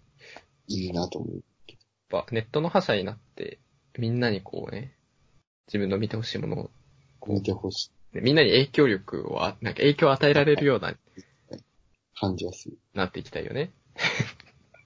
そうなんだな。野望まが。あ、まだ大丈夫。まだこれからどんどんここれから続けていかんと。そうそう。ここで全部言っちゃうと、後々のネタがなくなっちゃうので、そうだ ね。これぐらいにして。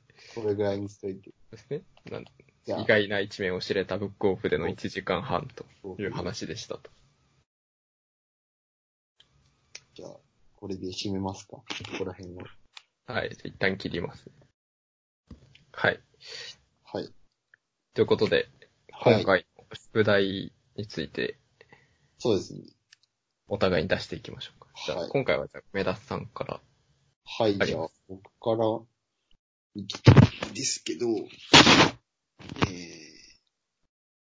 ー、僕はなんか最近こうヒップホップばっかだったんで、はい。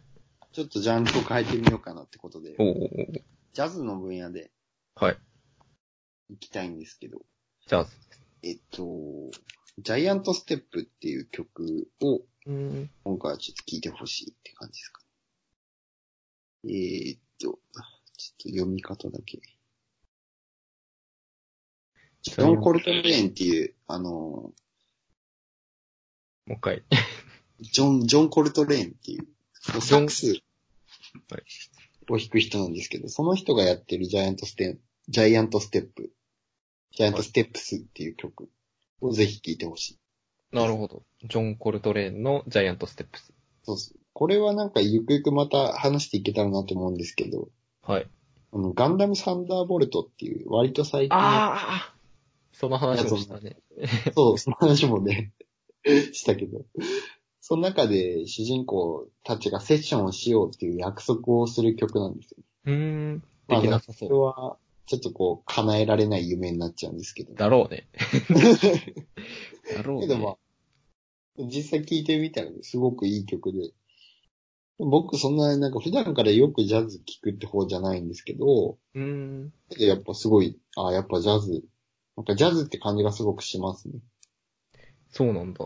こういう感じのジャイアントステップ、ジョン・コルトレーンのジャイアントステップを、ぜひ今回宿題として聞いてほしいなって感じわです。かりました。じゃあ聞いじてゃあ、笠原君は、僕は、僕も音楽なんですけど、次回、はい次回は僕ちょっと音楽の趣味についてああ、はい。話そうと。なんか、こう、前回は、聞き方とかなんか偉そうに説教垂れたんですけど、そう 単純にね次は趣味として音楽、はい僕が音楽をを始めた理由とか、その興味のある分野とか、ちょっと話そうかなと思うので、なんかそれに関連して僕が結構好きな、チェロがやっぱ好きなので、そのチェロの中でも一番好きな曲を、曲っていうかまあアレンジなんですけど、うん。えっと、ピアノガイズ、ザ・ピアノガイズっていう人たちの、ザ・ピアノガイズ。えロッケルベルズ・カノン、ロッてケいうルベルズカノン。カノンのロックアレンジを4人、4本のチェロで弾く。前、多分、2回目かなに話した気がするんですけど、なんかそれをね、ぜひ聴いてほしいなと。でもう一回言いますね。ザ・ピアノガイズのロッケルベルズ・カノン。ロッケルベルズカノン。はい。多分、そのザ・ピアノガイズ・カノンで調べれば出てくると思うああ、絶対出る。はい。ので、ちょっと聞いてみてほしいなって。これ、あの、皆さんご存知のパッハベルのカノンカノのン。、えっと、アレンジなんですけど、ええムービー、この、ムービーっていうか PV んー。も含め、すごい面白いんで。僕がこれ、あの、今の楽団のチェロメンバーで、ぜひ、なんかアンサンブルパーティーみたいなのが年に一回あるので、その時に弾いてみたいなっていう、ええいいな。ちょっと難しいんです。なんかあ、難しいもう去年の冬あたりから練習してるんですけど、全然弾けない。な。そんなに難しい。まあでも時間がないっていうのももともとあるんですけどああ、まあ確か結構難しいので。に。ええ方法とかも面白いので、ええじゃあぜひそういうところに興味。感動できる話かも。ああ、話じゃない。音楽かもしれない。はい。明るくて。短い。5分ぐらいの、5分半ぐらいのね、普通のやつなんで、ぜぜひ聴いていただければなと。思います。それが今回、笠原くんの宿題ってことで。はい。そうですね。でお互いの出した宿題はまたね、あのーアンカーの方で記入しておきたいと思うんで、っはい。て感じですね。うそう今回、宿題も出し終わったってとこで。はい。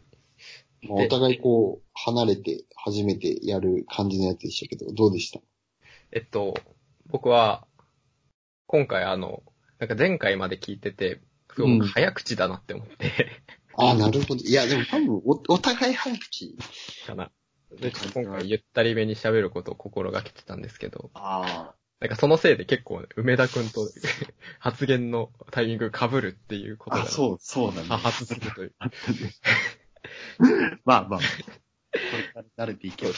次回からもうちょっそうとだねいい感じのね、こう間の取り方とかを 追求していけたらなと。お互いこういうとこ間の取り方悪いぞとか、そういうのでもいいから、こうコメントが欲しいよね。そうですね。とりあえずそうそうコメントが欲しい。なんか、ただひたすら僕たちが喋ってるだけだ。う。そう、ただ喋ってるだけでもいいんだけど、 なんか、こね、う、なんかね、こう誰かが聞いてくれてるっていう、こう、さらにいるそうそうそうそう。ので、そのコメントは、ツイッターの方にね、そうですね。ぜひいただけたらってことで、もう Twitter 一回の方だにけ ID をお願いします。あ、もう一回。いや、これ、あれじゃないですか。最後、んこう、もう一回、こう、お互いの感想を言い合って、あ最後、コメント待ってますの方が、 ああ、そっかそっかそっかそっか。そうそうそう、そうだな。まだ早い。ちょっとまだ、早い、とちっちゃったね。僕のコメントからか。ちょっとどうでしたか、梅田さんは。僕はなんかすごい、やっぱ楽しかったですね。あ、楽しかったのある。なんか実際、やっぱこうネットにこう少なくとも自分の声が残るっていうところうは、ん。すごい毎週楽しみを感じてるんで、そうですね。そこはすごい楽しいかなって感じかな。あとまあ、今週は特にこう特筆すべき出来事もあんまない、はい。ただ単に忙しい一週間ああ。だった感じがしたんで、まあまた来週になればこう何かしらあるかなと思うんで、おーその話もみんなさんにね、ぜひ共有できたらなるほど。と思うので、はい。まあ、来週も楽しみですよね。楽しみですね。そうです ね。です、僕は。はい。で、なんか案外離れてても、お互い楽しくできたので、そうそようかったかなと。続けられるような気がしてます、そうそう僕いい感じな感じ。は。とりあえず、目標としては一つ、こう100回再、100再生っていうのと、トータルで100再生っていうね。あと、こう、ワンクール続ける。でそう12回は最低でも続けるっていうそうそうそう。す目げえ標があるので。ある。はい。 頑張っていきましょう、お互頑い張。っていきましょう、お互はい。ということで、じゃあ、はい締めに入りますか。い。はい。